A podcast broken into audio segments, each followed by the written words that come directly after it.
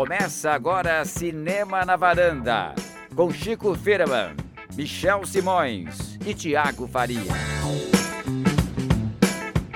Varandeias e varandeiros, mais um Cinema na Varanda, sou Michel Simões, episódio número 251, A Secreta Origem da Irmã de Sherlock, Chico Firman.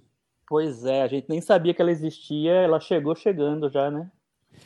É, Tiago, de onde surgiu essa irmã?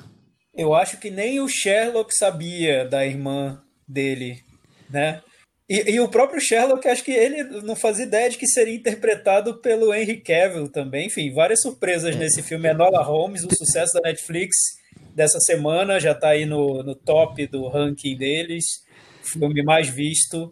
É, é, é o, o, o, grande filme da última semana, né? Netflix tem, tem dessas. E também vamos falar sobre outro lançamento da Netflix, né, Michel? É, já tá há um mês em cartaz na Netflix, o Origens Secretas, vamos falar de filmes de super-heróis, Cris, de Carioso. É. Vamos, Quase vamos ver, né? pois bem, hoje então dois filmes da Netflix, e aí um que já faz um tempinho que tá em cartaz e o outro entrou essa semana, mas dois de alguma forma sucessos aí de, de público, de, ou então de pelo menos de redes sociais, né? A gente tá é... precisando de lançamentos de verdade, né? Streamings, socorro, socorrem, no socorro, é. por favor, que tá difícil para arrumar. Eu, eu, tenho fé no, no David Fincher. Vamos, vamos Mas até, até lá tem muitas, muito episódio de na varanda ainda pra gente ficar caçando títulos, viu? Mas tudo bem. É, vai, vai ter antes o do, o do Aaron Sorkin, né? Então vamos ver como é que vai, o que é que vai acontecer. Tomara que temos mais coisas antes. Chico Firma, mas antes de falar desses dois filmes da Netflix, é, aconteceu alguma coisa essa semana? Boletim do Oscar, andou alguma coisa? Alguma novidade? Olha, tem uma novidade que é indiretamente afeta o Oscar, mas não é exatamente uma coisa do Oscar, é uma coisa do BAFTA. O BAFTA fez uma mudança radical no sistema de votação deles, anunciou essa semana, e eu acho que isso vai dar um impacto na temporada. Eles anunciaram várias medidas, na verdade. Primeiro, eles vão convidar novos membros, até o ano que vem deve ser mais de mil membros novos. Eles vão fazer uma super pesquisa com os integrantes para é, é, descobrir qual, qual, é o perfil dos integrantes do BAFTA, da academia, e a partir do que for detectado, eles vão adotar várias ações para é, diminuir essas diferenças, sanar essas, essa falta de representatividade. Eles resolveram controlar a, a, a, quantidade de propaganda que cada filme pode é, gastar durante a campanha.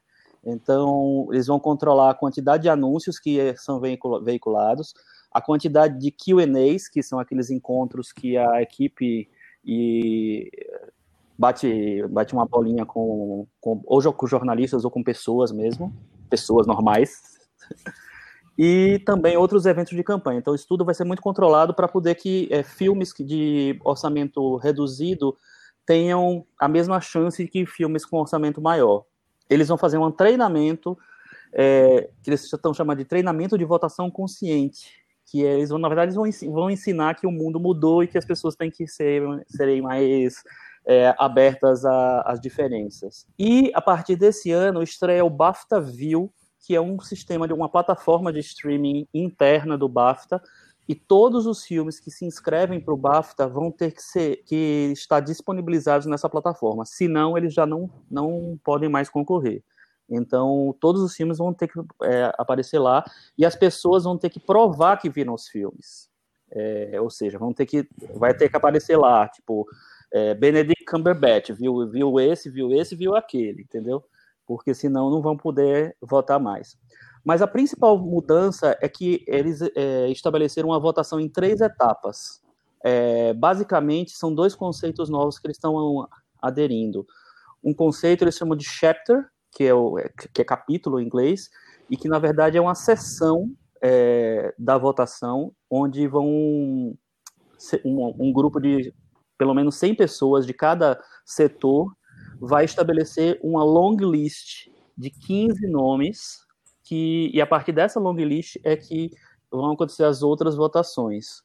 É, e também vão ter júris específicos que vão entrar na segunda rodada de votações. Esses júris vão ser compostos de 10 a 12 pessoas.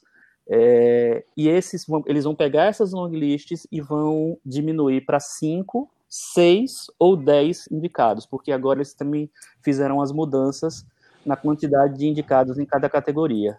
É, as principais mudanças são nas categorias de atuação, que agora eles vão, é, o chapter, né, esse grupo de 100, vão, vai nomear 15, é, 15 atores ou 15 atrizes ou coadjuvantes, etc. Os 12 mais, mais bem colocados dessa lista vão, vão entrar na, na, na long list final e outros três nomes vão ser definidos por um júri especial, como acontece no Oscar de filme estrangeiro. Então, esse, é, os 15 nomes vão sair desse bolo aí. E um outro júri vai ser montado também de 10 a 12 pessoas para definir os seis indicados. A partir de agora, o, o, as categorias de atuação vão ter seis indicados. É, e todo mundo que, para poder votar né, o, nessa categoria, eles vão ter que ter visto todos os seis filmes, os seis indicados, para poder conseguir votar. E na categoria de direção é a mudança mais radical. É, o chapter, né, o, o, grupo de 100, vai estabelecer, vai, vai fazer rankings. Né, cada pessoa vai fazer rankings de 20 diretores. É, os oito homens e as oito mulheres mais bem colocados vão entrar numa long list e um júri especial vai estabelecer mais dois homens e duas mulheres para completarem uma, uma lista de 20 pessoas. Essa lista de 20 pessoas vai ser submetida a um segundo júri, e esse segundo júri vai, vai tirar seis indicados. Como esses júris vão ser, vão ser super é, compostos pelo BAFTA lá, vão ser super é, fiscalizados, muito provavelmente eles vão ter divisão de gênero também. Então é muito provável que a gente tenha já no, no BAFTA do, do ano que vem duas mulheres indicadas, pelo menos, à, melhor direção. É, são, na verdade, essas mudanças é, são mudanças mais efetivas, é, sei lá, que, que acho que o, o, impacto delas vai ser muito mais, mais imediato do que as mudanças que o, que o Oscar anunciou, que são mudanças muito mais na, na produção dos filmes, na formatação da equipe dos filmes, e que só vão vigorar daqui a três, quatro anos. Então, é, isso daí eu acho que vai dar uma mudança muito grande e vai dissociar o, o, o BAFTA do Oscar. Que hoje o BAFTA, é, é, eu, eu sempre reclamo né, quando a gente fala do BAFTA. O sub, né? Virou sub-Oscar. Virou sub-Oscar. E agora não, com essa mudança e essa, essa, é, essa votação em etapas e com todas essa, essas características novas, é, eles vão conseguir chegar numa lista diferente. E eu acho que a partir do momento em que eles jogarem nomes diferentes na, na corrida, eles eh, provavelmente é, o anúncio dos indicados é antes da bem antes do Oscar é, anunciar os indicados deles, vai meio que mexer na, na corrida e vai meio que fazer o Oscar se mexer também, eu acho, porque o Oscar não vai querer ficar para trás. E eu queria dizer para a Cris que essas mudanças é, surgiram a partir de uma reclamação do nosso presidente do BAFTA, Príncipe William, que falou que está faltando representatividade, diversidade nos indicados do BAFTA. O ano passado não teve nenhum negro indicado na categoria de ator e todos os indicados à, à direção foram homens. É isso. Muito bem, muitas mudanças aí. É, tomara que sejam para melhor, porque as, essas regras talvez o, próximo, o futuro vai ser alguém do campeonato carioca de futebol vai montar novas regras, né, para ficar mais cada vez mais complexas. Pois é, né, Michel? Eu achei super complexo. Não sei se são regras de premiação ou das etapas do teste da vacina da Covid, né? Enfim, complexo. Espero que cheguem no bom resultado no final. Espero que os melhores ganhem. É, pois é, porque vai que depois de tantas etapas chega lá no final e ganha Green e Book, ganha... né? é. Ou algum filme que a gente vai falar aqui hoje, talvez, sei lá, né? Vamos ver. Ó, só, só para completar, né, falando um pouco de corrida do Oscar, essa é rapidinha. É, já pela segunda semana seguinte, a Variety ela é, começou a fazer as apostas para o Oscar. Eles mudaram o comando lá da, da seção de, de prêmios da, da, Variety e eles agora têm apostas que se renovam semanalmente. E há duas semanas já nas apostas para filme estrangeiro está o brasileiro Casa de Antiguidades, é, que é um filme que é, tem o selo de Cannes, ele seria exibido no Festival de Cannes desse ano, foi exibido agora em Toronto, e é um, já é um filme que muita gente comenta como uma das possíveis indicações do Brasil para o Oscar. O Brasil não, não, tem, não escolheu ainda, mas é, o Casa de Antiguidades parece que está na frente. É, vamos aguardar, tomara. É, vamos falar então de, dos filmes dessa semana? Vamos. Enola Holmes, filme dirigido pelo Harry Bradbeer, um diretor inglês. É, começou a carreira como assistente do diretor Josh Schlesinger. É, mas ele fez mais séries e esse foi o primeiro filme, exatamente. Ele fez alguns telefilmes. Ele fez a série Fleabag e a série Killing Eve. Então ele surgiu daí. Vocês querem falar alguma coisa do Harry Bradbeer? Acho que como eu acho bom, eu acho bom dar, dar, a palavra para Cris Lume, né? O que a Cris tem a dizer sobre esse famoso quem? Bom, acho que é importante dizer que não foi ele que inventou a quebra da quarta parede, né? Porque tinha algumas pessoas no final de semana na, nas redes sociais é, querendo fazer o Ferris Bueller, fazer o Monty Python e muitas pessoas lá atrás revirar, revirar no túmulo achando que é a Fleabag que inventou, mas enfim, acho que não. Ó, ele pode não ter inventado, mas ele sim, se apropriou totalmente, né? Né? Virou dele. É, vamos falar então sobre o filme. Antes da sinopse, eu queria que a Cris comentasse um segundo ponto. Cris, conta um pouco essa história de de onde surgiu Irmã de Sherlock Holmes? Que confusão é essa de processo do Netflix Bom, vamos, contra Netflix? Vamos, Dá uma geral. Vamos lá atrás. A Enola Holmes é uma personagem que surge numa série de livros de uma norte-americana chamada Nancy Springer, que se não me engano são livros de 2006, 2007, que a Netflix comprou. Foi a Warner, o filme ia sair no cinema, depois a Netflix né? comprou. É. É, como sabemos, Sherlock Holmes é um personagem criado pelo Arthur Conan Doyle, um britânico. Aquele é um personagem que ninguém consegue se desgrudar, é uma coisa mais forte, as pessoas acham que só vão conseguir viver de Sherlock. Nos últimos, sei lá, 20 anos, a gente tem inúmeras adaptações. A gente tem aquela adaptação que você adora, Michel, do Guy Ritchie com Robert Downey Jr. e com N Jude Não vou comentar. A gente tem uma adaptação da, que ficou famosa, que é a série, que é com o Benedict Cumberbatch no papel do Sherlock Holmes. Não vou comentar. Tentando. Aí já diferente da do, do, a do Robert Downey Jr. transformava num filme de ação, né? Um filme de Sherlock que vira um filme de ação. Do, do Benedict é um filme. É uma série que transporta o Sherlock para Londres de hoje, livremente baseado nos livros, mas que transporta para os dias de hoje. Você tem Cris, uma série eu tenho uma chamada... pergunta. Hum. Eu tenho uma pergunta. Você que é especialista no Sherlock. Eu, quando fui ver Nola Holmes, a irmã do Sherlock, eu estava achando que era a irmã do Robert Downey Jr., ou seja, a irmã do Homem de Ferro ou a irmã do Doutor Estranho. Aí, quando eu vi, é a irmã do Superman. Exatamente. é, é, é, muito, é muito difícil, né? É, a gente tem também, teve o Elementary, que é o Sherlock, era o Johnny Lee Miller, e o Watson era uma chinesa, uma, né, a Lucy Liu. E, ah. Então, completamente diferente. E mais recentemente a gente teve o Sherlock do Ian McKellen, que já é o Sherlock, assim, numa, numa idade mais avançada, vamos dizer assim. O filme Mr. Holmes, né?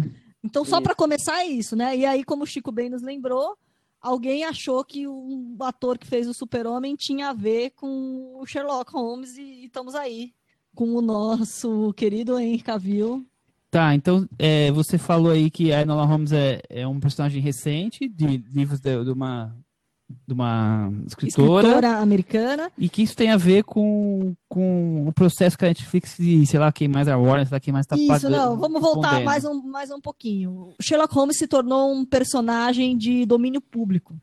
Então, ele, enfim, algumas obras passaram a se basear nele, a criação de de personagens desse universo estendido do Sherlock.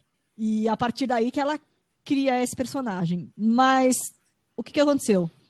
A Enola Holmes traz um Sherlock que seria um pouco mais, vamos dizer assim, sensível, menos durão, como é o Sherlock do, do, do começo do, dos livros do Arthur Conan Doyle. O Sherlock das, mais recente, vamos dizer assim, da década de 20, é, é mais sensível, é mais emotivo. E esse Sherlock mais emotivo foi passível de, é, é passível de direitos autorais. Esse Sherlock ainda está sob direitos autorais da família do Conan Doyle. Então, o que teve para Netflix e para a autora Nancy Springer? processinho, que aí ainda está em andamento. Processinho porque o Henry Cavill é fofo, é isso? Exato, porque o Henry Cavill, cada cena ali eu olhava e falava, pronto, processo. Que fala assim, ah, você está sendo muito emotivo, pá. Aí aquela quase é, lágrima dele. Mas é tão, é tão subjetivo, né, Cris? É eu acho que é um processo subjetivo. fácil para Netflix ganhar, porque, né, humanizado, então, o primeiro Sherlock Holmes original era um robô, era um androide, né? Ele não era um ser humano. Porque Exato, se ele era um é. ser humano, é um ser humano. Então pronto, já ganhou o processinho a Netflix. Se ele é um ser humano, ele pode fazer qualquer coisa que o personagem do, do Henry Cavill fez. Fim da história. Por exemplo, o do Benedict Cumberbatch acho né? que tá dentro. Estaria dentro do, do, do acordo. Tá mais, mais ele é duro. É mais, tá mais ele é mais durão. É, não, é, total, é totalmente subjetivo.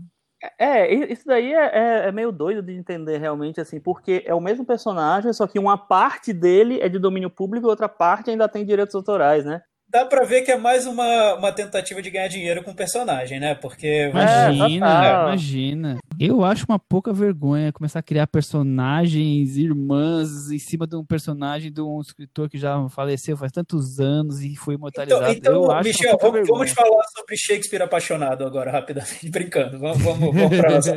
Eu acho que quando é de domínio público, e, e mesmo sem ser domínio público, né? Você pode criar o que você quiser. Se é ah, bom ou ruim. Com certeza, é. Bom, vamos para a sinopse então.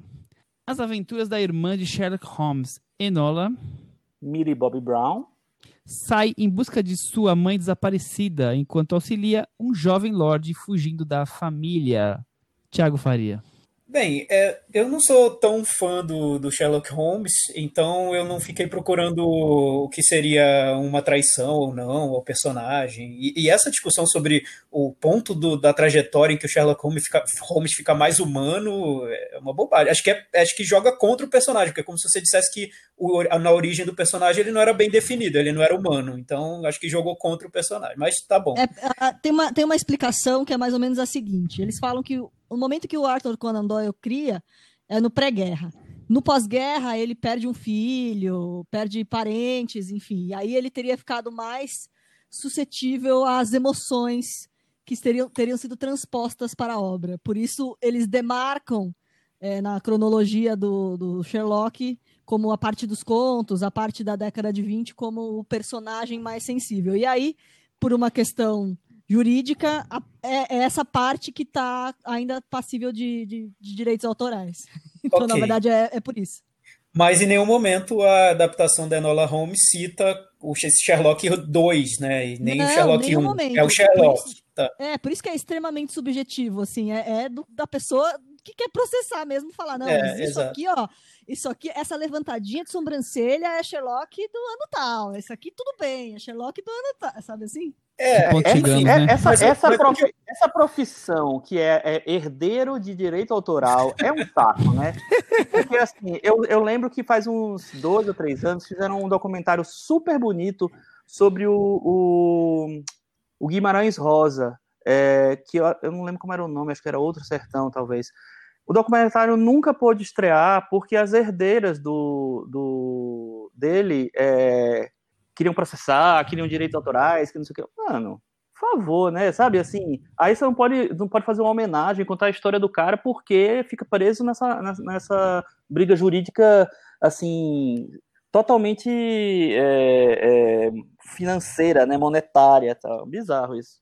É, assim, mas por outro lado, a gente vê que a, a, o projeto é bem oportunista, picareta quase, né? Porque ele parte do ponto de um personagem muito conhecido, que é o Sherlock Holmes, para criar um outro universo, quase um spin-off da, da trama original, né? Então, é, será que é, é personagem da irmã do Sherlock Holmes teria sido tão popular se não existisse o Sherlock? Então, acho que não, né? Ela, a existência da personagem vem a reboque do, da fama do, do, Sherlock. Tem esse ponto que é picareta no filme, e o outro ponto picareta é se aproveitar dessa influência do diretor, da, da origem dele na série Fleabag, e usar vários recursos, principalmente esse mais comentado da, da quebra da, da quarta parede, usar isso no filme inteiro. Então, parece que é um filme bem de momento mesmo, que nem tem pretensão de durar muito, porque ele pega referências muito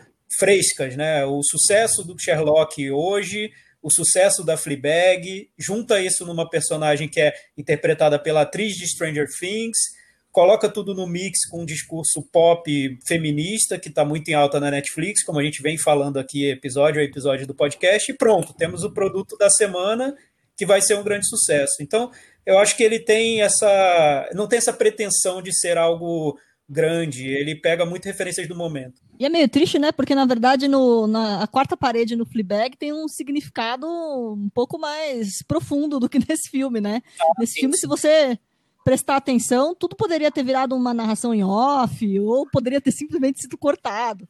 No Fleabag, ele tem um significado na primeira temporada e tem um significado na segunda. Então, aqui é mais para entrar na onda mesmo, né? É, e, e, eu acho o seguinte, assim, eu não vi o Fleabag, então não posso falar sobre o Fleabag, mas, mas o que eu acho é o seguinte, a quarta parede é um recurso que é legal, só que eu acho que tem que ser usado com parcimônia, né? Ele, assim, ele, nesse filme, ele exagera tempo inteiro. Pô, no, próprio é, Curtindo a Vida Doidado, assim, existe os, os momentos onde aquilo cabe. É, nesse filme, eu acho que não precisa, em, maior, como você falou, Cris, na maioria dos momentos não precisa, é muito gratuito o uso. Então, assim, eu comecei a pegar uma birra, assim, com 15 minutos do filme, eu comecei a pegar uma birra daquilo ali que não saiu. Grudou. Chico, então eu tenho que, então eu tenho que falar para você o seguinte: não veja Fleabag. Mantenha a não, distância. Mas, não, mas, mas, você sabe que, assim, eu, eu fiquei pensando nisso. Assim, eu, como eu não, não, não vi Fleabag, eu não posso comparar. Mas eu imagino que Fleabag tenha um sarcasmo e um humor que justificam o uso disso. E é uma série, é um outro tipo de linguagem. Eu acho que num filme, assim, um filme que quer ser engraçadinho o tempo inteiro, ou você é muito engraçadinho de verdade, você é muito engraçado de verdade e isso funciona, ou você fica sempre querendo alguma coisa e, e não chegando em canto nenhum. E para mim é, é, o grande problema do Enola Holmes. Eu acho que assim eles erram totalmente no tom é, é um filme que eu, que eu acho que ele não, não dá tempo dele cativar você, porque assim, ele tem uma atriz super fofa, que todo mundo gosta, que é a Millie Bob Brown, que vem do Stranger Things, que é simpática, que é boa atriz. É, ele poderia ter. É, até acho que a trama do filme é, é legalzinha enquanto uma historinha de investigação. Não precisava ter mais de duas horas, porque não, não seguram é, o ritmo do filme. Só que, assim, esse, essa embalagem engraçadinha, para mim, que me tira do filme um tempo inteiro. Assim, foi um parto assistir esse filme. Eu acho que assim, porque no Fleabag tem uma questão narrativa, porque é, a, quarta, a quarta parede é um meio que um confessionário. Ela tá falando uma coisa que não tá acontecendo, mas que tá na cabeça dela. No Enola Holmes, ela tá quase que narrando o que ela vai fazer, para onde que ela vai, dando uma piscadinha. Então eu acho que é muito mais uma tentativa de colocar esse carisma da Billy Bob Brown no, na, te, na, tela do que de, de criar uma questão realmente narrativa e que fizesse é, sentido. É só se aproveitar do formato, né? Que ele já tá, que ele tá aí envolvido por ser sido diretor do que exatamente ter alguma algum uso narrativo disso, né? É só o formato que tá ali a seu bel prazer. Eu acho curioso que quem teve a ideia do, de adaptar esse livro foi a própria Millie Bob Brown e quem começou toda a negociação de comprar os direitos foi a família dela. Então saiu dali e depois o que, o que virou, eu acho que não foi exatamente o que da onde, ela tinha sonhado de ter lido o livro, novinha, né? Ela é super jovem, quer dizer, acho que o que ela imaginou e o que depois o, o diretor transformou tem, deve ter uma, um grande gap aí. É só um ponto aqui que o rapidinho antes de você falar que o que o Chico levantou sobre a dificuldade de, de, de embarcar no carisma do, do da personagem, porque não dá tempo nesse ponto eu, eu, discordo com ele, porque eu acho que a Millie Bob Brown é tão carismática que para mim foi na primeira cena, eu já embarquei. E eu acho que nesse ponto também discordo do, do uso gratuito do, da, quarta, da quebra da quarta parede, porque é um filme que não tem nada. Então, a única coisa que ele tem de interessante, eu acho, no meu ponto de vista, é o carisma da Millie Bobby Brown. E esse recurso da narração da personagem conversando com o público, e ela conversando com o público dela, né, que é o público adolescente que está vendo o filme, poxa, é, é a maneira mais prática e simples de conseguir essa, essa cumplicidade do público. Ela está conversando com quem está assistindo, quem está assistindo gosta dela, está vendo o filme por causa dela, e eu, no meu ponto de vista, ela tem muito carisma para segurar esse filme. Eu acho que o filme é, é dela. Não, não vejo mais ninguém, nada além dela no filme. Então, mas eu, nisso eu concordo com você. Eu também acho que ele é a melhor coisa do filme, só, só não acho que dá conta. É, porque o, o filme, é, depois que ser tantas coisas, né? É, então, eu, eu também acho. Eu acho que, que o filme falta foco. Porque é um filme que é uma garota aí se, é, se amadurecendo, então é como se fosse um cama fade. É um filme de uma, de uma garota que é irmã do Sherlock Holmes procurando a mãe, é, que ajuda um garoto, que tem paixonite, ela quer ser reconhecida pelo próprio irmão, ela tem que fugir do colégio interno, sabe? É, é tanta coisa acontecendo, por isso que o filme tem mais de duas horas, duas, mais de duas tediosas horas e nada acontece, porque, assim, é, nada não, tem muita coisa acontece e nada se torna relevante, porque é tudo muito jogado. E aí, quando o filme se, a, se a, tá sentindo encurralado, que não tem o que fazer, a Millie Brown oferece o seu carisma para a quarta parede. Eu acho muito frágil isso tudo. É, não, eu acho que eu, se fosse o, o, a família aí do Conan Doyle, processaria por outras coisas, né? Tipo, os enigmas são mais fáceis que enigma de, de escape. Aí chega uma hora que, que vira, né? Ah, alguém solta uma pérola. Ah, ela solta, né? Não, porque o Sherlock Holmes nunca teve assistente. Mas como assim? Processo, né? Vamos processar. Não tem condições. pelo amor de Deus. Como nunca teve assistente? É, faz parte intrínseca, é, enfim. É, quem teve essa ideia de que o Henry Cavill dava conta do Sherlock também? Consigo pensar em meia dúzia de atores britânicos mais interessantes do que ele para fazer um personagem que tem toda essa nuance de ser meio cerebral, meio emotivo, meio gênio, meio tantas coisas. Até o Sam Cleffin eu acho uma escalação menos agressiva para mim. O, o, o Sam Cleffin, Sam Cleffin que, que faz um personagem chamado Microsoft Holmes, né? Exato. Mas, é, é, acho que isso talvez seja uma das únicas coisas que fazem sentido, né? Continuaram com nomes bizarros, né? Nola, Mycroft, Sherlock, é, tá, tá dentro da, da família. É, agora eu queria, eu queria ver o que é que a Cris acha disso, porque a minha impressão do filme é o seguinte, assim, além de tudo que a gente falou de formato, o filme é claramente um filme que ele tem, ele quer ter uma postura feminista. Ele quer mostrar mulheres fortes, ele quer mostrar é, a menina que não se prende a regras e tal. E aí eu achei que tem uma contradição, porque assim, no final a menina que é ensinada pra, a ser forte, a, a ser é, ela mesma, não depender de ninguém, arruma um namorado e vai e, e tudo vira Mas você tá dando uns spoilers assim na, na lata. Ah, mas assim. esse filme pode. Ninguém vai deixar de ver por causa disso. ah, mas arrumar namorado pode, não pode, Chico? Mas assim, a, a, a, eu, pra, pra mim, assim, a, fica tudo guiado pelo namorado. Eu acho que. É, tem uma hora que parece mesmo, que a narrativa, é. tipo, ela, ela faz Aí talvez seja o único momento Fleabag dela. Ela tenta, ela vira para a câmera e tenta justificar para ela mesma por que, que ela tá indo atrás do Timothée Chalamet, né? Aí É, eu, eu, vejo que muitas vezes ela usa a, a câmera para até para colocar esse que seria esse tempero mais mais feminista, né? E explicar por que, que eu estou usando essa roupa, por que eu estou indo atrás desse garoto e quando e, e ela faz uma brincadeira no filme que o garoto é, é muito mais romântico e ela tá ela tá achando aquilo uma bobagem, né? Então ele tá sempre usando esse esse recurso esse recurso para para mostrar que é uma menina dos dias de hoje, na verdade, né? Dentro, vestindo roupas de época, não é, não é tanto um filme de época, né? É, é um filme bem pop, né? Não, não, não vejo, eu nem vejo como usar qualquer critério que não seja esse para falar sobre esse filme. É um filme feito para o público da Netflix, para o público adolescente que gosta de filmes mais adolescente mesmo. O que me surpreendeu e que eu não esperava mesmo nesse filme, e olha que eu vi todas as temporadas de Stranger Things, eu não esperava que ela fosse segurar o filme. Eu, nesse ponto, eu discordo do Chico também, eu acho que ela segura assim. Eu não esperava, não, mas... eu acho que ela cresceu de um jeito que ganhou, ganhou a, a tela, né? Isso para mim é surpreendente. Mas eu, eu, eu, acho que eu me expressei mal. Eu não quis dizer que ela não, que ela não segura o filme, não. Eu acho que ela segura o personagem, sim. O problema é que, para mim, o filme engole ela, né, nesse sentido de, de é, ele quer tanto, né? de, exatamente, ele quer, quer tanto chamar a atenção, de ser engraçadinho, não sei o que lá, que ela vira um detalhe ali. Mas assim, eu acho que ela tá super bem no filme, eu acho que ela é uma boa atriz, eu sempre achei. Mas não, só agora tá concordando, concordando com vocês todos, o Henry Cavill realmente eu, eu nem sei quem descobre, quem acha que ele pode atuar, sabe? Porque ele não era um ator, né? Ele era mais um modelo, eu acho, assim, né? No, Primeira pergunta, né? Ocupa a, a, tela no outro sentido, né? No tamanho mesmo, porque nunca vi esse cara atuando. Então, colocar para fazer Sherlock Holmes, Tipo, não, né? Muita areia pro, pro caminhãozão dele, né, eu acho.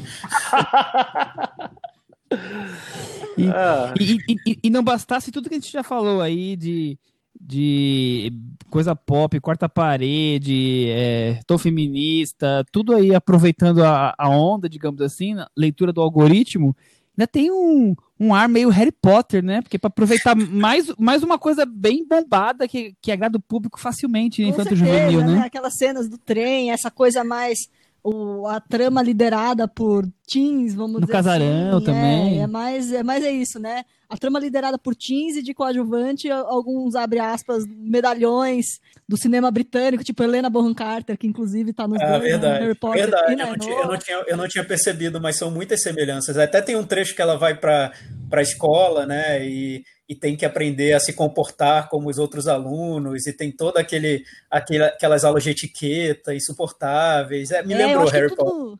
Tudo é isso um... gera um pouco de identificação exatamente com esse público. Eu acho que, assim, para um público mais novo, eu acho que ele atinge vários, consegue, né, checar várias coisas, vários itens assim da lacração. Eu acho que nesse sentido ele é, é uma, é uma, lacra, é uma mini lacra, é uma lacraçãozinha, então, lacração teen, né? É. Eu acho que é pior, é o cúmulo da zona de conforto da, da criação. Ah, é, o sim. Acho, é, é o que eu acho meio problemático é isso, assim, ele vai, ele vai tentando abraçar várias causas, né, o feminismo e tal, mas de uma maneira que para mim às vezes fica um pouco um pouco artificial, assim, um pouco não, Ou muito. não cola. É, eu acho fraco demais. É, mas só, só relembrando, o filme é, é, é, da Warner e acabou pronto, e aí não tinha como ser usado na pandemia, acabou negociando os direitos com a Netflix, por isso que foi lançado pela Netflix agora. É, mas acho que é isso, né? Acho que até combina perfeitamente com o que a gente tem a, a acompanhado de linguagem da própria Netflix, né? É, infelizmente, com, com todas essas, essas preocupações de juntar o máximo de referências é, de coisas que fazem sucesso possível no, no, no, novo produto, que, que na verdade não é novo, é só uma reciclagem, né? Pois é, eu é. vejo às vezes que a Netflix ou ela vai para um lado que é entregar o filme completamente para o diretor e faça o que você quiser, pira aí no filme, tipo o, o Scorsese, até o filme lá do, do Orson Welles, que foi refeito, ou o filme tem que caber até o no algoritmo. que foi passada, é, né? É, ou o filme tem que caber muito no algoritmo na Netflix, né? Ele fica muito enquadrado ali no, no que se espera. São filmes muito formatados. É, é, e esse Enola Holmes faz parte do, do formato, sim. É, mas aí nesse caso ele combinou com o formato, né? Porque ele veio da Warner, então mudou. É, é, é sinal de que as coisas estão se, se espalhando pelo mundo, assim, né? esses padrões. Mas, enfim, é. Eu não queria ser nostálgico, não, mas eu prefiro é, O Enigma da Pirâmide, que fala do jovem Sherlock Holmes. É, então, Chico, eu, eu lembro, tenho boas lembranças do Enigma da Pirâmide, mas aí vem o ponto do porquê eu tenho alguma simpatia por esse Enola Holmes. Eu lembro de é. tanto filme chato com Sherlock Holmes, e esse eu não achei. É, você achou sonolento, tudo bem, mas eu não achei, eu achei tão chato. Muito. Esse eu, eu acho que é um filme que, que me levou. Acho que tem bom, bom ritmo, eu gosto da, da atriz, acho que ela é carismática, então eu lembro de tanto filme chato do Sherlock Holmes, esse não foi o caso. Eu acho que ele tem um problema de amarrar a narrativa, né? Você acha que acabou quando ela encontra tal pessoa, não acabou. Ela vai encontrar, não acabou. É, Exatamente. Não acabou. Ele tem uns três fins, assim, eu daria uns três pontos, no mínimo uns três ou quatro pontos de corte ali no final. Né, tem grande, né? Tem a cena, agora reencontrou, agora fez isso, pum, acabou. Ainda tem que É, então a gente tem que ver a Chris Cut do Enola Holmes. Eu, tô, Nossa, quero, é, quero é, eu colocaria todos os personagens numa cena só. Ela encontra todo mundo, tipo final de filme da Marvel e pum. O Chris Cut teria 45 minutos. Se a Chris fosse editora, nem o, filme, nem o filme teria mais que uma hora e vinte. A Chris fosse editora. Ela ia cortar tudo. Não, se a Chris fosse editora, o filme seria o que ele deveria ter sido: um piloto Sim. de um seriado. É isso. Na hora que não tem o Watson, que assim, quem, quem gosta da série do, do Benedict Cumberbatch, a melhor coisa é a interação Sherlock e o Watson. E não tem nem o Watson nesse filme, então não dá, né? Agora, mudando de, de perspectiva e, e continuando também ao mesmo tempo tempo é o seguinte, assim, é interessante como é, os lançamentos na, nos streamings mudam a, perspectiva de sucesso, né? Porque eu imagino que se esse filme fosse ser lançado nos cinemas, eu não acho que ele faria tanto barulho. É, como ele foi virou o lançamento da semana da Netflix, ele virou o filme que todo mundo viu naquele, naquela semana. Então, eu acho que isso está mudando realmente uma, a, a perspectiva do, do que é sucesso ou não. Não sei o que vocês, vocês, acham. Não, e ainda mais agora que ninguém, todo mundo já meio que declarou que não vai lançar as big guns no streaming mesmo, né? Vamos segurar tudo para o ano que vem, porque o, a repercussão do Mulan e do Tenet não foi dentro dos bilhões que se espera. Não, o Mulan foi bem, tanto que a, é, a, Disney vai lançar o outro desenho dela do Oscar, vai lançar. Mas, mas, Michel, eu acho que a gente foi um pouco otimista até demais aqui quando a gente fez as previsões do, do cinema, porque a, a, gente ficava entre, entre dois caminhos: o cinema voltar ou streaming bombar. Não aconteceu uma coisa nem outra. O ah, cinema ah, não, não voltou certeza. e o streaming não bombou. Então, tá todo mundo esperando o próximo ano, né, para lançar os filmes no cinema quando for possível. Tá uma situação complicada, aliás, eu Com acho. Com certeza. Por exemplo, já, já, divulgaram que o Wes Anderson vai ficar para Cannes de 2021, né? Quer dizer, os filmes vai ser um ano que não existiu. Inclusive pro cinema. Eu brinco, eu é... só tô ficando um ano mais velho, um ano mais gordo só, porque tô em casa tem que ser, né? Às vezes tá engordando. É, o, o, filme do Spielberg, né, a refilmagem do Amor Sublime Amor também ficou para o final do ano que vem. O da Viúva Negra também passou pro ano que vem. Você falou que o, o, o, filme da Pixar continua, mas na verdade ele continua até sabe lá quando, né? Porque eu não sei se o Soul vai ser lançado no cinema, não. Porque não, estão tá... falando, que, falando que vai para streaming direto, né? É, mas é, então, vai saber, né? Ainda, ainda não, não oficializaram, né? É, mas assim, o, o, sucesso do Mulan, eu acho que ele é relativo. Eu acho que ele, que ele talvez tenha sido. A Disney tinha divulgado como se fosse um número bom, mas eu acho que eles esperavam mais, sinceramente. Porque também é aquela coisa, né? Lançou no Disney Plus, o Disney Plus não tem no mundo todo ainda. No Brasil, por exemplo, não tem. Várias pessoas já viram. Porque é, eu acho que foi uma, uma aposta falar, arriscada deles. É. Eu acho que eles, eles acho que se, se, eles, se, eles, deviam ter antecipado o lançamento do Disney Plus, não sei por que tem que esperar tanto para lançar o negócio. Talvez ele fosse um sucesso maior, porque o Brasil é um dos maiores públicos, inclusive de streaming. É o segundo maior público de streaming do mundo. Do mundo, é. Então, assim, eu acho que foi uma cagada deles, assim, na verdade. E, e eu acho mais impressionante que o, o Brasil é um público tão grande de streaming e tudo bem, nós estamos falando do filme da Disney, é uma situação que se espera um bilhão de bilheteria, né? Mas às vezes, assim, filmes que são médios, que foram lançados lá fora, aqui não chegaram até agora, né? Mesmo de Bill e Ted até, sei lá, Relic, Capone, quer dizer, filmes médios, né? Filmes que, que poderiam ocupar tranquilamente essas semanas de filmes que sem lançamento nenhum, e aqui não chegam. Eu acho tão impressionante. Isso aqui tá todo mundo. Que se todos tô... comprados e estão guardando espaço no cinema, não acho que, que seja possível isso. Então, eu também acho muito doido isso, porque para mim já era, é, sei lá, no meio de junho, talvez, assim, eles já podiam ter, ter, ter liberado alguns filmes para streaming, né? Mas eles estão, as distribuidoras, elas estão realmente segurando, segurando mesmo, assim. Eu acho que algumas distribuidoras estão segurando, mas acho que tem alguns que os streamers não, não têm criatividade de comprar os direitos, entendeu?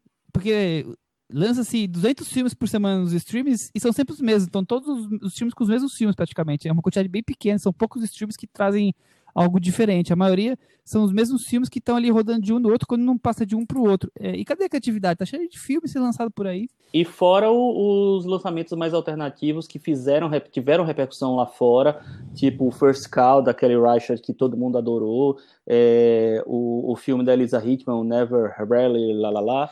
É, são filmes que tiveram repercussão boa, que com certeza eles chamariam a atenção sendo é, lançados. É esse tipo de filme que eu tô, que eu tô direcionado. Eles não foram aí. nem comprados, né? Não foram nem comprados. Exatamente. Agora eu dando uma olhadinha aqui para terminar a conversa.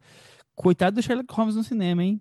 É difícil hum. arrumar filme bom do Sherlock Holmes no é, cinema. É, então, era o que eu tava pensando. Eu acho a quantidade de filmes e a quantidade de bombas é. é, então. é acho puxado, raro o filme bom, mas. Nem, nem o do Billy Wilder não é legal. É, então é chato do Billy Wilder. Mas tem. É, eu, eu, eu tenho um filme dele de 1922 que eu nunca vi, mas eu vou ver e vou falar se é bom para vocês. Que bom, que bom. Né? Vamos lá, Chico. Tem um aqui que é Holmes e Watson recente que tá na cara que isso aqui é uma bomba, mano. É, é porque eu acho que a memória forte com, recente que com... ficou foi a da série, não foi de filme. Sim, Nenhum filme dúvida, marcou. Ninguém lembra de um filme é. do, do Sherlock Holmes, né? Enfim, foi a série, uhum. eu acho. É, o que você tem é lá nos anos 30, 40, aquela, aquela série de filmes do Basil Rathbone, né? Que tem a indumentária famosa do Sherlock. Pois eu acho que vai que vai. Cada um é, inventa muitas, a sua versão. Muitas tentativas e poucos acertos. Meta varanda? Vou deixar o Thiago por último, que vai ser a maior nota pelo visto, hein? Vamos ver, Chico. Quatro. Quatro. Cris? Eu vou de quatro também. Eu acho que se pensar no, no, no, no público para qual esse filme é dedicado, talvez tenha uma graça. Eu quase morri de tédio. Três e meio. Tiago. Nossa, eu vou dar cinco para a atriz principal do filme. Toda nota para ela. Eu, eu, eu já falei no Twitter, eu, eu no, do filme, da, da, atriz, não, eu gosto dela, realmente, já tinha falado aqui. Eu gosto muito da trilha. Inclusive, ouvindo o podcast do nosso querido Papo de Trilha, eles confirmam isso que eles elogiam bastante a trilha. Eu acho bem boa, mas do resto eu queria esquecer. Eles, eles confirmam que você tá certo, é isso? Não, eles confirmam que eu. É, é o contrário. É, que tá eu confirmo que eu esperava que parecia ser boa, os especialistas estão filmando que, que é mesmo. A trilha é do Daniel Pemberton, que é um cara que tá super em alta. Ele, se eu não me engano, ele faz a trilha também do, do Chicago 7, que vai estrear em breve na Netflix e que tá cotado pro Oscar. Ex exatamente. E Nola Holmes, no Metavaranda, ficou com 41 e caiu. Se esborrachou, quebrou até os dentes, coitado. Não, que é isso, que violência. Brincadeiras à parte, vamos para o próximo filme, que é um filme muito sério, é, que não, não quer fazer nenhum tipo de gozação. Origens Secretas, dirigido pelo espanhol David Galan Galindo, cineasta de 38 anos. É, ele tem muitos curtas, esse é o primeiro longa-metragem dele. Ele dirigiu outros dois longa-metragens, assim, são filmes coletivos que com vários segmentos. Ele dirigiu um de, dos segmentos de cada um desses dois filmes, então longa realmente é o primeiro. É, ele escreveu o, o livro para que depois fizesse sucesso e transformasse no filme. Olha só, ele queria fazer um filme, viu que não conseguia, então ele escreveu um livro para ver. Aqui, ó, tenho já o roteiro, tá aqui, é o livro. Então, foi daí que surgiu essa ideia. É, imagino que você também não deve conhecê-lo, né? Não. Eu, eu vi alguns curtas dele, são interessantes. Tem no YouTube uns dois ou três curtas. É, não, não, não são conectados com esse mundo nerd que ele claramente é, é fã, que, que ele coloca isso no filme. São são diferentes, algum mais humorístico, algum de terror com. É, eu acho que achei, achei curiosos. É... Vamos para sinopse, então? Vamos. Vamos. Crimes que fazem referência às origens de muitos super-heróis estão assombrando Madrid. Para investigá-los, o investigado policial conta com a ajuda de um especialista em quadrinhos e uma fã de cosplays. Chico Firma, o Vicente Cicerig pediu para fazer alguma pergunta que, que juntasse o mundo contemporâneo na Espanha com super-heróis. Eu acho que essa pergunta não existe, mas eu tô fingindo que eu tô criando uma pergunta super inteligente e jogando pra cima de você, só pra você fazer um comentário pro vice inserir. Então, mas você não viu a minha resposta quando, você, quando ele fez esse negócio? Essa pergunta sobre cinema contemporâneo espanhol tem que ser feita para Tiago Faria, entendeu? Que é o maior fã vivo do cinema contemporâneo espanhol. Tiago Faria. É bom, trouxe... é bom que é o, é o momento que eu, em que eu posso me explicar, né? Que é aquele momento do debate político em que eu tenho três minutos para me explicar. Réplicas é, e tlépicas. Enfim, o, eu, eu faço muita gozação com cinema espanhol que está na Netflix, porque realmente o que eu vi eu não gostei. Mas é óbvio, é claro que eu não tenho absolutamente nada contra o cinema espanhol. Eu gosto de vários diretores, vários filmes. A gente já elogiou tanta coisa. 130. Mas, pensar em. É, o que, o que, é, enfim, eu não sei quantos, mas foram vários. O que, eu, o que eu vejo e que eu noto que eu não gosto realmente é que tem um certo cinema espanhol, que é o cinema espanhol mais comercial, e que parece, eu não sei porque eu não, não estudei a fundo o que seria esse cinema, mas a impressão que eu tenho é que tem quase um, um, uma linha estilística que une esses filmes, como se fosse tudo parte de um grupo, ou de ligado a um estúdio, a uma produtora, a uma distribuidora, que obriga todos esses filmes a seguir o mesmo formato visual, que é tudo no fim das contas, visualmente parece um thriller dos anos 90 de supercine. E aí dentro você inclui o que você quiser. E são filmes muito de roteiro, de trama, né? A direção, eu nem sei quem está fazendo, nem consigo identificar, diferenciar um filme do outro. No fim das contas, me parece tudo episódio de uma grande série de TV que eu chamaria de cinema espanhol da Netflix, algo assim. Perfeito. Lembrando que a gente falou sobre O Poço, e aproveitamos e, e, comentamos um pouco desse tipo de cinema que o Thiago está falando aí, o cinema espanhol atual mais comercial no episódio número 226, que chamava-se No Fundo do Poço. Mas eu concordo, eu, eu que acompanho mais do que o Thiago, até porque eu, eu gosto muito de ouvir alguns podcasts espanhóis. Eu, eu fui para Espanha, eu gostei tanto do país que eu acabei me interessando em acompanhar um pouco mais do que o Beabá.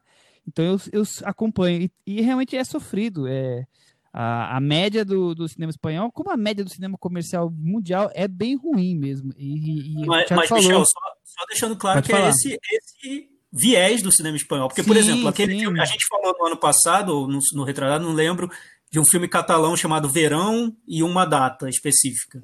1993. Exato, adorei esse filme. A gente falou, eu acho que é um filme com um olhar muito específico, um, é muito cinematográfico o filme. É, tá lá, é, tá dentro do, do território, enfim. Não, eu concordo com você plenamente. Assim, o, o cinema médio é muito fraco. É, e eles gostam muito de, de, de, cinema de gênero e as, muitas vezes com comédia misturado, né? Então é. Eu, eu tava brincando com vocês no WhatsApp, mas eu acho que tem tudo a ver. Pode ver que o cinema comercial italiano e espanhol são muito frágeis e são dois países em que os filmes são transmitidos, é, são exibidos dublados. Então acho que tem muito a ver com o que o público médio espera desses, desses países. Quer dizer, eles não querem nem ouvir as outras línguas, eles querem simplesmente uma coisa prefabricada, é, já pronta, que eles vão lá, se divertem, comem pipoca e voltam para casa. Eu acho pobre. É, eu, eu concordo com a, com a crítica a esse cinema comercial espanhol. Eu até acho que se expande a um cinema tradicional espanhol, eu, no tradicional eu falo, tipo assim, o cinema histórico espanhol, que eu acho ele muito, muito padrão, muito é, engessado e tal. É, eu acho que tem, tem essa dificuldade mesmo.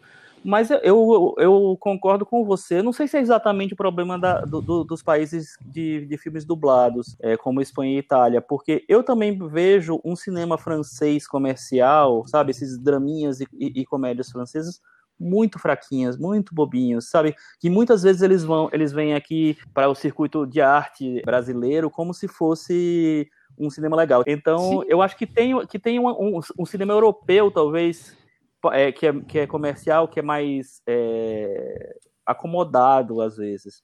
Mas, Mas o que me vejo, impressiona nesse cinema espanhol, Chico, do pouco que eu vi, aliás, é uhum. uma influência muito americana mesmo, de um modelo visual americano. Parece filmes que, que, enfim, nos Estados Unidos se faz com, com o pé nas costas, né? Eu lembro até de um filme recente que eu vi por causa do, do Chadwick Boseman, que ele morreu, aí eu fui ver um filme policial dele, acho que se chama 21 Pontes, 21 Bridges, não sei.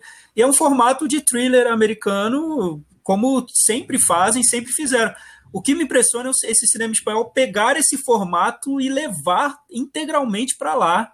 É, eu acho impressionante, porque eu não vejo isso no cinema francês, até no cinema argentino, que tem um lado comercial que também é mais pasteurizado, eu não vejo. Não vejo no cinema brasileiro comercial. Não vejo. Você pegar um formato e levar inteiro. Até a sequência de créditos iniciais desse filme parece de, de, de filme policial dos anos 90, tipo Seven, enfim, é muito parecido.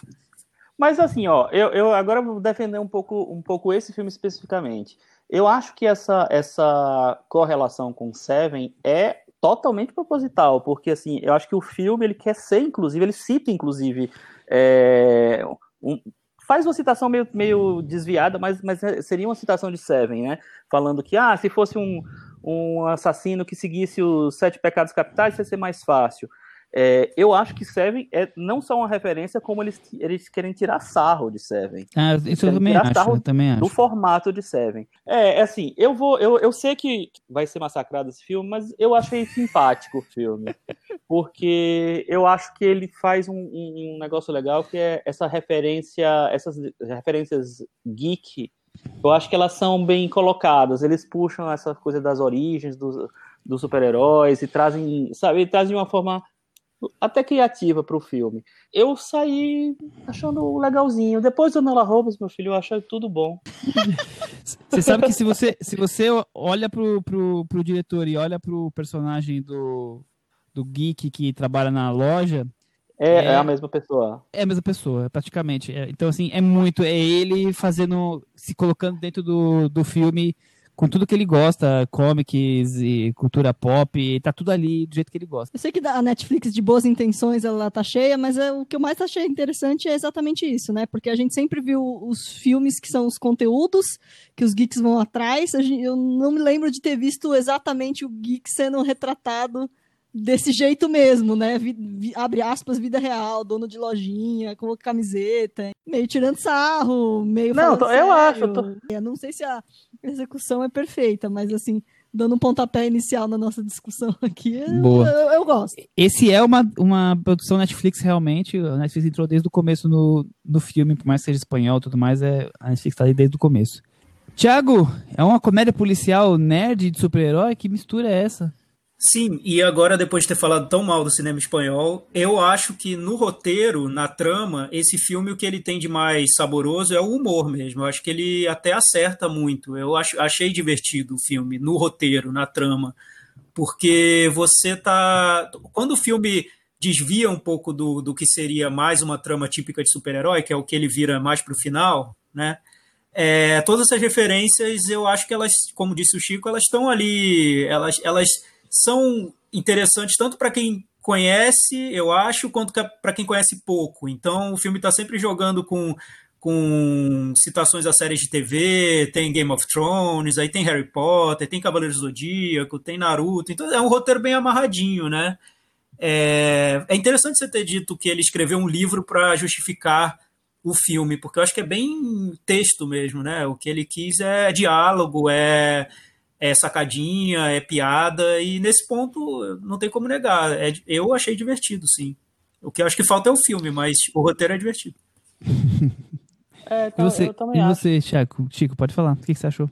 Eu, eu, eu, também acho. Eu acho que ele, ele me ganha uma por isso. Assim, eu, eu sou o cara que tem mais, de nós quatro aqui, o cara que tem mais ligação com essa coisa de super-herói. Eu confesso que um pouco antes da gente, umas duas semanas, eu comecei a ver esse filme e eu parei de ver logo no comecinho, porque justamente porque me lembrou esse cinema plastificado espanhol e, e essa tarde da noite vou, vou ver um RuPaul's Drag Race para melhorar minha, meu humor mesmo. Aí vou, deixei meio para lá. E quando eu voltei, eu me surpreendi, porque é, eu acho que o filme tem boas ideias, eu acho que tem um, tem um nerd, um geek falando de nerdice, de geekice, e eu acho que é, nisso fica mais legal. E ele tira sarro também. Então eu acho que saber olhar para si mesmo com humor é muito interessante, assim. É, eu só não gosto da personagem da, da delegada que eu acho Nossa, muito... horrível aquilo. É, eu acho muito bobo, muito bobo a concepção dela. Mas enfim, mas, mas o, o, personagem do que é o alter ego dele, basicamente, assim, eu acho muito interessante, assim. É, e eu acho que, que é legal a maneira como ele traz a, a, as HQs para a história, assim. Depois, realmente, ele vira uma caricatura completa, assim. Ele vira um final de episódio do Batman dos anos 60. Mas eu acho que até lá ele me divertiu um pouco. É, eu, peguei uma, eu vi uma entrevista com ele e ele falou o seguinte: é o filme que eu sempre sonhei por toda a minha vida, um thriller com tintas de super-heróis. É, tô tentando traduzir de, de, espanhol, tá, gente? É, que volta todo o meu amor pros comics, pro cinema, e ainda acompanhado por um, um elenco que, ela, que ele falou que não podia sonhar. Cris, é uma declaração de amor às paixões do próprio cineasta, então, né? É, então, eu acho que é o que traz de mais interessante para mim é ver ele querer colocar um personagem geek mesmo, né? A pessoa se vê na, na tela e com, com uma série de referências. Não sei se sou só eu, mas eu acho mais engraçado quando essas referências todas americanas saem no espanhol. Eu acho que fica. Não, não sei, não sei você, Chico, para mim. Ele enumerando todos os Cavaleiros do Zodíaco com, no espanhol, eu achei maravilhoso. Eu achei divertido também, eu achei bem legal. Esse foi um daqueles momentos em que eu não entendi porcaria nenhuma e a Cris me explicou a piada. Eu, eu, eu, gostei do ator também que faz o, o nerd. Eu acho bom, ele é carismático, né? Eu gostei Sim, dele. ele é ótimo. O, o Braze F. Sim, eu achei bom. Parece. Eu imagino que ele seja. que ele tem uma carreira boa na comédia lá na Espanha, né? É, eu não. É. Eu, assim como o Chico, eu também achei que a, a, personagem do, da delegada é meio mal amarrado, enfim. Mas a, a premissa dela eu também acho boa, dessa coisa assim. Agora que a gente tem no mundo, são pessoas que têm profissões, são bem-sucedidas e que guardam um hobby, guardam um lado geek completamente e ela não tem vergonha nenhuma disso, e é isso aí. É, então, isso, é tipo essa, prof... essa, parte eu achei o legal. profissional do futuro, né? Do profissional é, do Facebook, trabalha no Facebook, ela. Exato, não, eu, exato. Eu, isso eu achei legal. Eu acho muito legal essa ideia, mas a partir do momento que ela, ela toda hora precisa estar tá de cosplay pra ir pra delegacia, quer dizer, ele É, tá o exagero vulgarizando. disso, né? Exatamente, ele tá exagerando. Vai ao Como cubo premissa, isso, né? eu acho falei, interessante. Ele querer mostrar que agora esse, esse tipo de cultura, é, essa coisa de não. Ele querer mostrar que não dá para ser mais. É, que ele não gosta de ver isso infantilizado, né? Ele- Que, acho que ele se coloca dessa forma.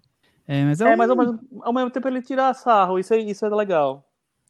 É, mas, mas assim, o que, eu, o que eu vejo é mais uma afirmação, né? Um, um pride, geek pride, né? No filme. No final, o, o geek se afirma, né? É um filme para o público que gosta de filme de super-herói, eu acho. Tá, é, eu não sei se filme de super-herói, eu acho que é mais voltado para o leitor de quadrinhos de super-herói.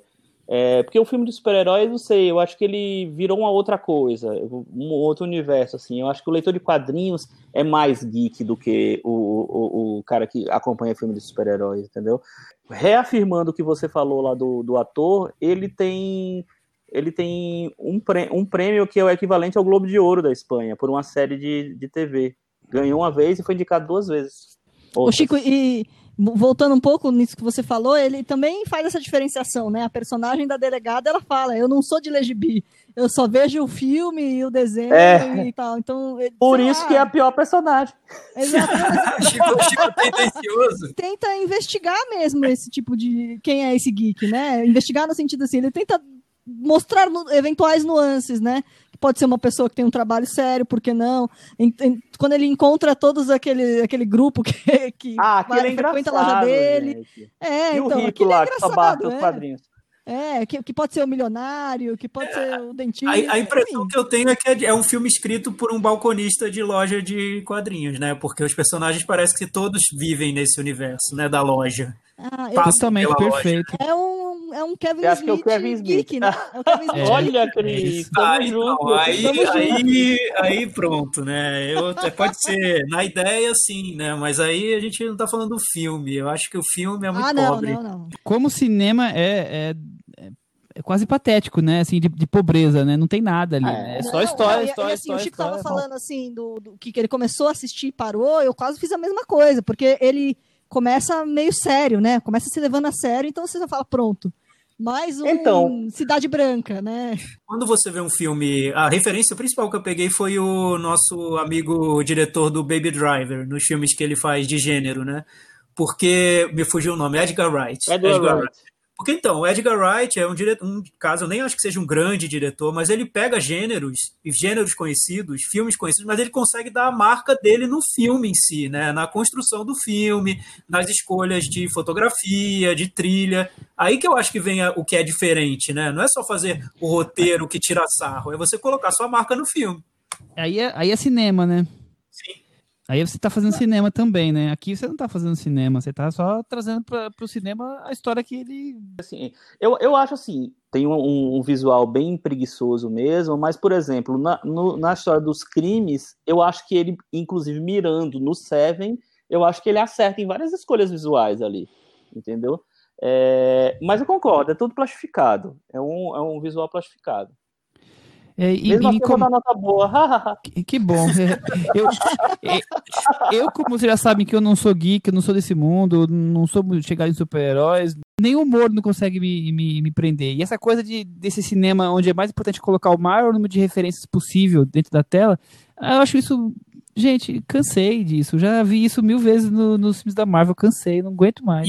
E é engraçado hoje que até os filmes da Marvel, né, até os filmes americanos de herói mesmo, tentam buscar um diretor que tenha alguma marca, né, para colocar algo ali de cinema no filme, né? E esse nem, nem, nem tá afim disso. contrário. Mas eu achei interessante essa, essa comparação que você fez com os filmes da Marvel, porque, por exemplo, do episódio de hoje, pra mim, Enola Holmes é muito mais Marvel do que esse. Não, sem dúvida. É, até Não, porque esse, esse, esse pega emprestado o, o cinema É o de gênero filme que- policial espanhol, né? É um, é um filme que quer ser engraçadinho o tempo inteiro. Parece que, tipo assim, é, é, é Homem de Ferro, sabe? Vingadores, que tem que ter uma piada a cada três minutos, porque senão não sustenta. Então, nesse sentido, eu acho. E em que- questão de ritmo também. Esse filme, não, eu acho que ele, ele, ele vai muito no modelinho dele, que é verdade isso, mas eu acho que ele vai mais, mais, é, simples, na verdade. Eu acho que ele não é tão ambicioso. Ele não é tão. Ele não quer. Ele quer fazer um. um eu acho ele um filme mais caseiro mesmo, assim, na intenção do diretor. Talvez assim, ele não seja um diretor muito competente, não seja um criador, um autor. Realmente ele não é, não parece ser. Talvez mais para frente ele vire alguma coisa. Mas é, eu. Os, os mas curtas dele são todos baseados em texto também. Em texto e diálogo. É, né? é, todos, todos. Quer dizer, eu vi três, né? Mas, são mas eu vejo um, eu vejo um cara que tem um, um carinho por, pelo que ele tá, tá contando ali. Muito, eu acho que ele muito. tá. É, é, que, que, ele não está fazendo simplesmente um. Ele quer preencher um modelo. Eu acho que ele talvez não saiba muito sair do modelo, mas eu acho que ele tenta preencher com uma coisa é, é carinhosa mesmo e mais íntima. Bom, então vamos para Meta Varanda? Vamos começar com vamos. a Cris dessa vez. Comigo? Olha, olha, eu vou, vou é, parodiar vocês, que eu ia dar uma nota, mas de, depois dessa conversa, minha nota até aumentou. Eu vou, vou dar um 5. Olha, nota 5 para Cris. Tiago, e você? Eu vou dar nota 4. E, e é engraçado essas notas baixas, né? Uma vez eu li no Twitter uma ouvinte dizendo que a gente só estava detonando os filmes, mas enfim, né? O cinema não está ajudando, né? Na verdade. É, o filme melhor que a gente. O, o, Puxadinho, o Belas Artes, né? Sempre tem esse. Que a gente ajuda, né? O último filme que teve nota boa foi o Queen's Link 64. E antes disso, a portuguesa, quanto tempo faz? 73. Olha, Os outros foram de medianos para baixo. Tudo bem, teve da X em Fest 60. É, 5 da Cris, 4 do Thiago. Eu vou dar nota 4 também. Chico, eu vou você. dar nota 6. Com essas notas, Origens Secretas ficou com 48 do Metavaranda e o nosso super-herói se tá esborrachou lá embaixo. Ah, Não, acima de 50 pendurado, Cris. Caiu. Ele quase, ele tentou segurar, mas você pisou no último dedinho dele e ele caiu. Vamos então para o momento Belas Artes à la carte, nosso parceiro todas as semanas. Serviço de streaming focado em cinema alternativo, que tem um cardápio de filmes clássicos, cultos, lançamentos recentes. Assinatura R$ 9,90 e você tem aí esse leque de filmes e toda semana escolhemos um filme desse leque, desse cardápio e trazemos para debate e, como é que pode dizer, recomendamos aqui. Então já falamos de Longe do Paraíso, já falamos de Sid Nance, o amigo americano. E o dessa semana, Thiago Faria, qual é o filme recomendado e por que assisti-lo? Olha, o filme dessa semana eu escolhi, mas eu quero dar a palavra primeiramente para o nosso especialista em cinema mudo, Chico Firman. O filme da semana é um clássico que para muita gente é um dos melhores filmes do, da história do cinema, o encoraçado Potemkin ou Potemkin do Sergei Eisenstein. Então eu queria saber do Chico, Chico, esse filme é marcante para você também, como é para mim? Ah, esse filme é incrível, né? Ele é um, acho que um dos filmes mais fundamentais da história do cinema, um dos filmes que ajudaram a construir a linguagem do cinema, né? O Eisenstein foi o cara que ele não inventou a montagem, mas ele, ele foi um dos, dos pilares da montagem cinematográfica. É, tem, enfim, inclusive texto sobre isso. Ele e o, o Carajado Potemkin é, é, o filme mais famoso dele e eu acho que é o melhor realmente dele. É, e talvez um dos melhores filmes, filmes do, do cinema mudo e do cinema mesmo. É, é um filme que registra a, a Revolução Russa de 1905 e que tem é, a, a, maneira que ele, que ele cria, assim, cada cena ali, inclusive uma especificamente, que é a cena mais famosa, que é a da escadaria, é, é magnífica, é assim, de você ficar babando, quem ama cinema, história de, do cinema, é, e esses pilares, assim, que, que ajudaram a construir o cinema, precisa assistir esse filme, é um filme obrigatório, assim, do tipo dos 10 mais obrigatórios que tem. Pronto, não vou falar mais nada. Enfim, vou, assim, eu, eu tá tava, bem defendido lendo, já? Ah, perfeito. Eu estava lendo, eu assino embaixo tudo isso que o Chico disse. Eu estava lendo que o, que o Eisenstein, quando fazia experiências de montagem, né, esse, esse filme é uma referência de montagem, é, criação da linguagem, né? A ideia era que a montagem fosse a mais é, apaixonante possível, que prendesse o, o espectador e carregasse de emoção o filme para que o, o público fosse quase convertido, né? É um filme que é de propaganda, assim, né? Comunista e a montagem ela existe para intensificar todos os sentimentos que estão no filme. E eu acho que funciona tão bem. Eu estava revendo agora e engraçado que eu revi depois de, de ter visto o nosso querido filme espanhol Origens Secretas, né? E aí você vê o filme e pensa, meu Deus, as possibilidades que você tem para contar uma trama e para envolver o espectador, como você usa os, os cortes, a montagem para transmitir essas sensações, é, é, é, de uma riqueza enorme o filme e de uma maneira muito, acho que ao mesmo tempo é simples, tanto a, a trama do filme é simples como o que ele quer transmitir é simples, mas feito com uma intensidade que eu acho, acho que é quase insuperável mesmo, né? Tanto que a própria cena da escadaria virou uma referência que é refeita tempos de tempos em tempos, né? Foi homenageada nos Intocáveis e, e, e por aí vai. É um filme que, que segue muito muito vivo, né? Muito forte. É curioso que você está falando de dois filmes que estão quase só 100 anos de diferença, né? Sim, é. E, e aí, Só 100 anos. Que eu, engraçado que eu fui ver o, essa discussão que a Cris falou sobre a Enola Holmes na, no Twitter, as pessoas, os, os jovens, né, jovenzinhos falando que, pô, Enola Holmes, o Fleabag, que filme revolucionário, criou a quarta parede, né?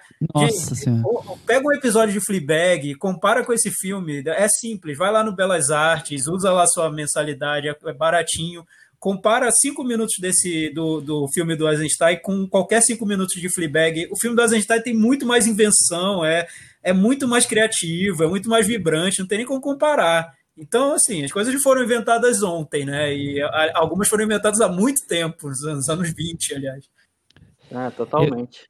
Eu, eu, eu acho curioso essa coisa. Primeiro, é, é uma clara propaganda comunista, como o Thiago acabou de falar aqui, né? O filme é exibido poucos anos depois da Revolução Russa, tá cheio de frases ali do camarada Lenin, vem de ideias sobre a igualdade, o poder do povo, inclusive é um filme sem protagonista, né?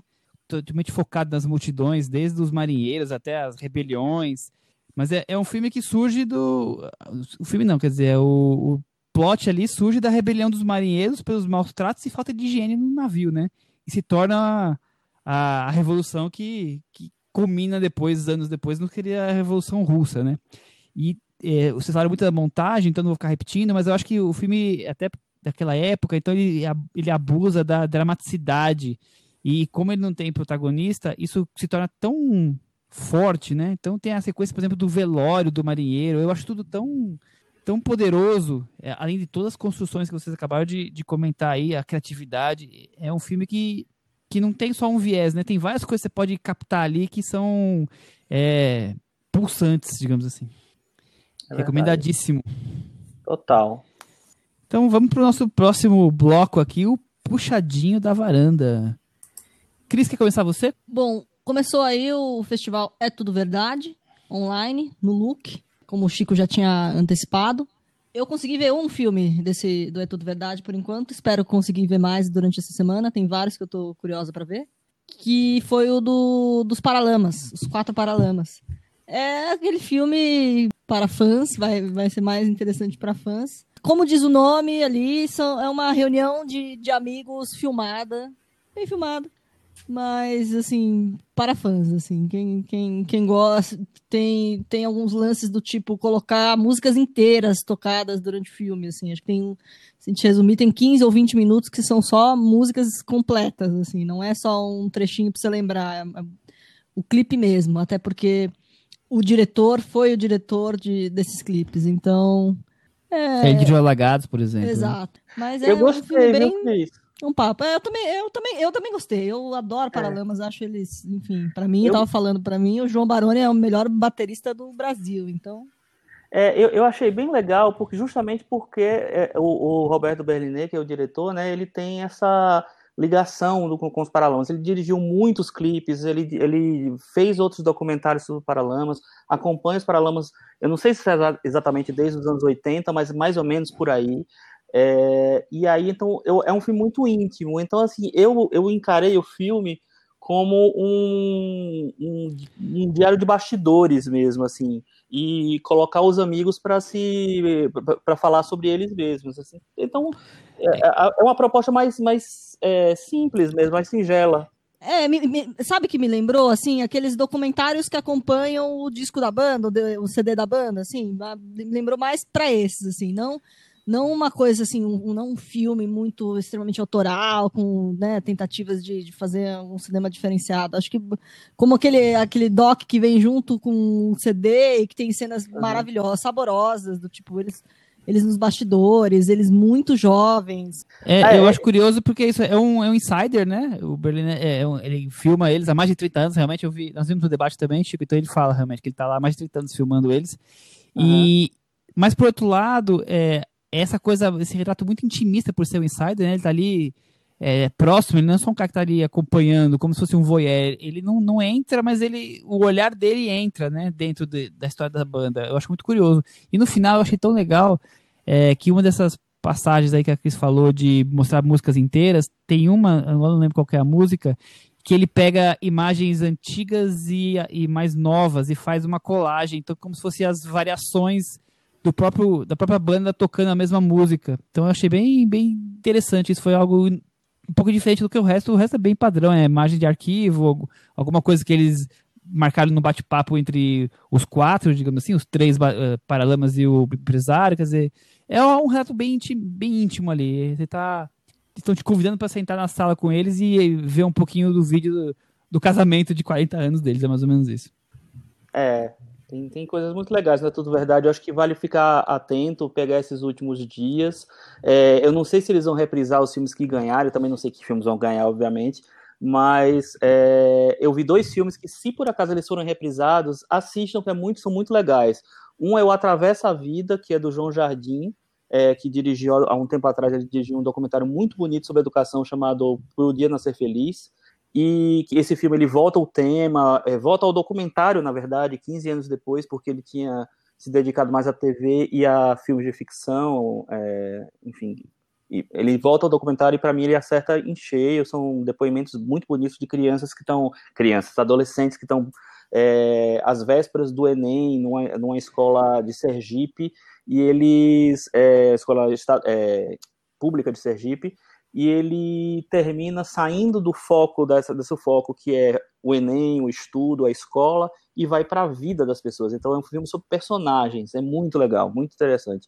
E tem um filme que me surpreendeu muito chamado Meu, Meu Querido Supermercado, que é de uma diretora, é, não vou agora lembrar o nome dela, desculpa, e é, que na verdade assim ele é, o filme invade um supermercado encontra os personagens que são interessantíssimos os personagens ele ela achou personagens maravilhosos e ela filma o supermercado de uma dá uma luz dá uma, uma energia para o supermercado é, super cinematográfica assim então eu acho que é um filme que ele me ganhou por por, por esses dois lados muito bem, Chico, já tá com a palavra, aproveita. Tem mais alguma coisa para recomendar ou é, no, no verdade? Dia no dia primeiro agora começa a mostra de cima de Tiradentes, é, versão São Paulo, que é, para quem não sabe, é o seguinte, a mostra de cima de Tiradentes, ela é, acontece lá em, em Tiradentes, em Minas Gerais, no começo do ano, em janeiro, é, ainda foi, acho que foi o último grande festival presencial que teve esse ano no Brasil. É, e logo depois, uns dois meses depois, vem uma versão aqui para São Paulo, e, e, eles chamam de Mostra Tiradentes São Paulo. É, essa versão não chegou a vir por causa da pandemia. Então, agora eles é, conseguiram botar essa versão de pé, só que no online. Então, o, os filmes vão ser exibidos na plataforma do Sesc, Sesc Digital, e são os, são os oito filmes que compõem a Mostra Aurora, que é a principal né, do festival lá. É, eles vão estar sendo exibidos, e mais uns dois ou três é, que são de outras mostras, entre eles um que, tá, que é super elogiado, que é o Até o Fim, da Glenda da Glende do Ari, lá, de, lá de, da Bahia, é, que eu acho que você viu, né, Michel? Eu vi, eu vi. É, é, é curioso, e... eu prefiro o café com canela. Café, café, com canela. Tá, e é, tem esse, né, e tem o filme que ganhou também, vai, que vai abrir a programação, que é o Canto dos Ossos, é, e eu acho que é legal para a gente ver um, um, outro tipo de cinema brasileiro que a gente não vê geralmente vai poder ver em casa. A mostra é totalmente de graça é, os filmes entram num dia e ficam durante 24 horas, então dá para você olhar a programação lá no site da Mostra Tiradentes, ver qual é o que é mais interessante para vocês e, e assistir. Muito bem. Tiago, você tem alguma recomendação? Tenho uma recomendação que é a seguinte: você viu Enola Holmes e achou um filme muito acelerado, muito engraçadinho, ficou com tédio, quis eu. quebrar a televisão. Sou eu, sou eu, é para mim. Vontade, eu também. E depois ficou com vontade de ver um filme muito, muito, muito lento e maravilhoso. Eu tenho duas recomendações para vocês hum. que o MUBI colocou na programação dele. São dois curtas do Tsai Ming Liang. Eu estava com muita saudade de Tsai Ming Liang. Ele tem um filme esse ano chamado Days, que eu ainda não vi. Vou, vou correr atrás, porque eu vi que eu tô com mais saudade do que eu imaginava. Um desses curtas eu já tinha visto, que chama Walker, e o outro eu não tinha visto, que chama No No Sleep. Os dois são ótimos, fazem parte de uma série de curtas que ele lançou, acho que são oito curtas, e, e dentro desse projeto dele tem peça de teatro, tem instalação, enfim. Tudo, a ideia do projeto é, ele se inspirou num monge do, do século XVII chamado Shen Xuanzang, que é um dos ídolos de Simon Liang por causa da, dessa persistência desse monge, que ele fez um, uma caminhada, uma peregrinação enorme que levou 17 anos caminhando. Então, o filme, ah, esses curtas que ele fez dessa série, basicamente são o ator principal da vida do Simon Liang, que é o Li Kangsheng, andando muito lentamente, vestido de monge, em cenários urbanos e diferentes, enfim, em vários cenários. É, é, basicamente isso. Os filmes são assim: tem 30 minutos, um deles, o outro tem também 35. Um dos filmes que não estão no MUBI, que, que não está no MUBI, ele é maior, mas enfim.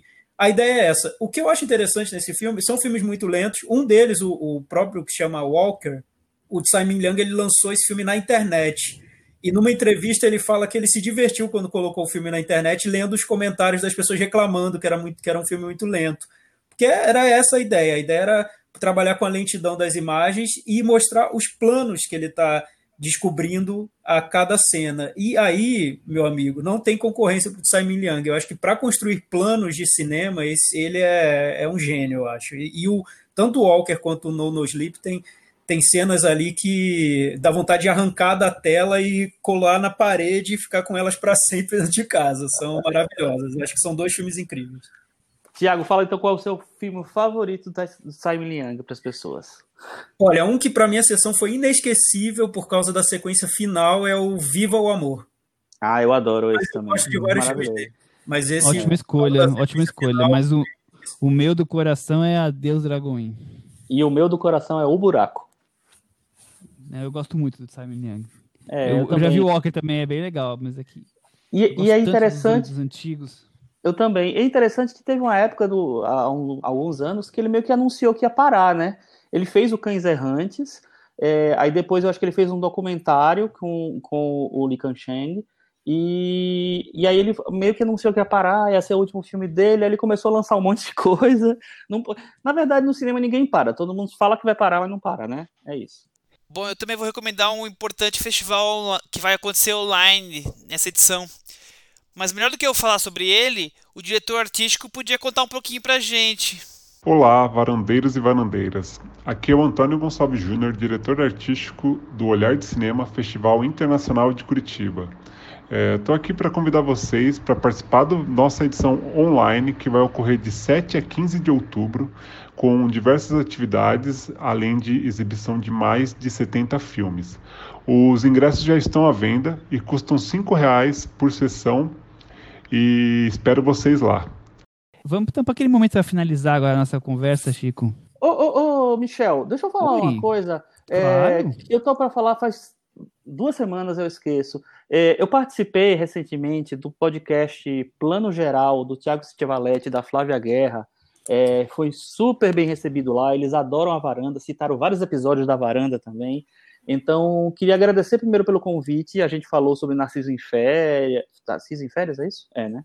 Narciso é, em Férias. E, e, falou sobre, enfim, comentou assuntos da semana. Então, foi muito legal. É, procurem aí no Spotify, em, e nas outras é, nas outras ah. plataformas de, de podcasts, o, o, podcast Plano Geral. É super legal e eles são ótimos também. É, também quero indicar o blog do nosso querido amigo Ailton Monteiro, é, que se, sempre está produzindo, tem a cada dois, três dias tem pelo menos um, um, um, texto novo, então o nome é Diário de um Cinéfilo, o endereço é cinediário.blogspot.com. E queria também. Uns 20 anos quase esse blog, né? É, nossa, ótimo. eu acho que tá por aí, viu? Tá por aí. O cara produz, esse produz. É, e queria também indicar um, a página do Instagram de um, de um dos nossos ouvintes, que é o Rafa Paloni, que ele faz o Cinema com o Rafa, que eu acho muito legal, cara. Assim, ele, ele tem um humor muito legal. Assim, toda quarta-feira ele faz um o Rafa News com, comentando com super, super é, com humor e com várias piadinhas visuais é, as notícias da semana, tal. Então acho que vale muito procurar lá e seguir Cinema com Rafa. Então são três é, dicas de, de conteúdo mesmo pra gente. Legal, muito bom, muito bem. É, obrigado então pelo pessoal que. A, a, Flávia e o Thiago também, né? O, que também ouvem a gente, muito bom. Chico, para finalizar. Cantinho do ouvinte. Com o Thiago Faria.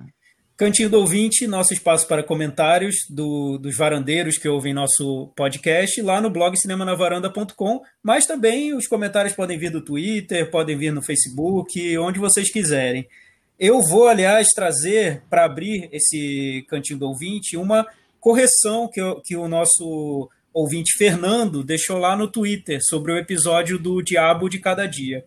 Disse o seguinte, que ele fez uma errata a gente falou tanto, e acho que eu falei mais que vocês, que o filme se passa no sul dos Estados Unidos, mas o filme, na verdade, se passa nos estados de Ohio e Virgínia. É verdade, ele está correto. O que eu acho que eu acabei me empolgando aqui falando do Sul, porque muitas das referências do filme são de obras que se passam no Sul dos Estados Unidos, mas realmente é um filme mais sobre essa América interiorana e não necessariamente do Sul dos Estados Unidos, né? Então fica é, a correção eu, do Fernando.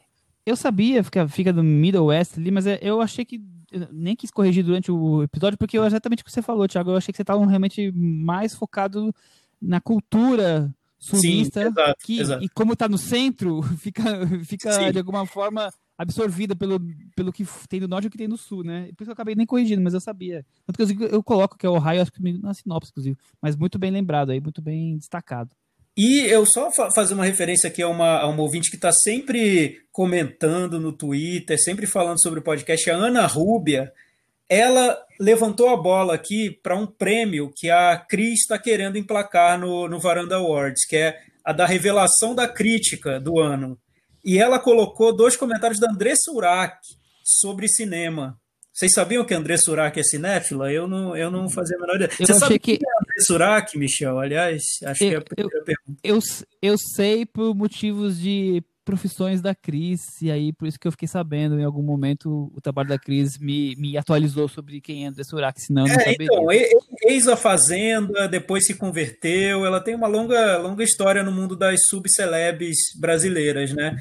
E aí lá no Instagram ela colocou dois, dois stories intrigantes, né? O primeiro era com um pôster do filme A Chegada, do nosso querido Denis Villeneuve, e ela escreveu: Não gostei porque fica muito confuso assistindo. Ela achou um filme confuso. E aí depois ela colocou um, filme, um pôster do filme Cidade dos Sonhos do David Lynch com um, um emoji sorridente. Ela gostou de Cidade dos Sonhos. E aí? Porque, é... porque esse não é confuso, esse né? Não é confuso. muito bom. ah, enfim, curioso. Tá aí, é, eu queria até saber da Cris se esse prêmio tá de pé da nossa revelação crítica. Ah, eu acho que sim, né? Ainda mais que a gente não teve muitos lançamentos, a gente teve é, muita gente em casa vendo filmes, né? Então nós tivemos muitas revelações da crítica esse ano. Acho Vera que Fischer, mais... por exemplo. Exato, eu acho que tem não, acho que mais potencial Fischer... do que o filmes, os, os prêmios tradicionais. Vera eu Fischer, Marina Vera... Mendonça, André Surak, temos, temos já um, um shortlist aí, né? Uma constelação. Pra mim, Vera né? Fischer não tem pra ninguém, cara. Vera Fischer já ganhou esse prêmio. o que eu acho legal da Vera Fischer é que ela sempre publica uma foto com uma pose que tem alguma conexão com o que ela tá falando, né? E às vezes nenhuma, mas enfim, é, sempre ilustra bem o, o tweet. A Vera Fischer é ótima, né? Não, teve um dia que eu não me, não, não me não me aguentei, eu vi um, post lá e ela fazendo uma das poses incríveis e indicando qualquer coisa. Eu falei assim: musa maior do cinema brasileiro. Comentei mesmo lá. Muito bom. Mais algum, Tico? O Thiago? Tem, temos, temos mais, Michel? Na- Não, teve muito emoji, mas não acho que comentário, comentário mesmo não. Muito emoji. Li- Lista aí os emojis percebeu. O pessoal anda tímido e anda meio É. né, sem assunto. Pessoal, mandem, mandem comentários. Vamos, vamos falar sobre Enola Holmes, sobre Origens Secretas. São Podem comentar sobre outros assuntos, né, Cris? Que não sejam os filmes, porque Também. talvez os filmes não tenham empolgado tanto as pessoas. né? O, o arroba Rod90, Rodrigo Teixeira, escreveu sobre o episódio de hoje. Rodrigo Caramba. Teixeira? É, Rodrigo Teixeira, mas é o Rod90. É um É outro homônimo. Rodrigo Teixeira. É. Escreveu Entendi. assim. é, o Chico fez algum comentário sobre Enola Holmes e ele escreveu assim: Caramba, eu até achei simpático, mas devo confessar que dormi. E aí, em letras maiúsculas, de verdade. É, as pessoas estão É. com sono, é pandemia, né? É Muito estresse, aí quando começa a ver um filme mais bobinho, a pessoa dorme. Tá mexendo é. com o sono das pessoas. Mas, ó, teve, teve alguém também que comentou é, na- no nosso post da semana passada, no Facebook. Eu não vou, tô achando aqui o, o- o comentário. É, que a gente tava meio malvado. Aqui, ó, é o Clever Santos. Vocês têm pegado pesado, hein? Sarrafo está lá no alto, risos. É herança do bom 2019? E o Thiago até comentou lá. Acho que é isso, estamos com saudade de 2019. Eu, na verdade, acho que, assim, pareceu talvez que a gente tenha pegado pesado, mas assim, é porque é, a gente tá, tá sentindo falta realmente de filmes que, que façam a gente, sei lá, é, que acrescentem mais, eu acho, sabe? É, eu acho que esses dois filmes que a gente falou semana passada são filmes que decepcionaram a gente em, em vários aspectos. Mas não era para ser malvado, não, era para ser tentar, tentar dar um fazer ser mais crítico mesmo. Mas isso da saudade de 2019, Chico, eu tô, viu? Eu, ta- eu tenho lista de Ah, filme do- separado por ano, né? Que eu faço a lista. Então tem a lista de 2020. Divulga aí. Não, é secre... são origens secretas, lista secreta. Ah, olha, tá Então, tem, gente? tem a lista de 2019, tem a lista de 2020. Nossa, comparando 2020 com 2019, 2020 é total pós-coronavírus. 2019 é um mundo sem coronavírus. É muito diferente uma coisa da outra. É, é que a gente falou no meio da conversa aqui de hoje, né? Os filmes estão guardados, né? Infelizmente a gente não vai ter que esperar um pouco mais Ou para seja, ver. 2021 vai ser aquele ano, né? Não sei, Não dois, a gente tem que ter dois episódios por semana em 2021. para dar conta de tudo. Chico correndo de uma sessão para outra, enlouquecido no, no cinema. Língua Ah, de é. fora. Welcome to my life. Muito bom. Temos um programa, Cris? Acho que sim. Então a gente vai encerrando por aqui. Até semana que vem. Tchau! Tchau. Tchau.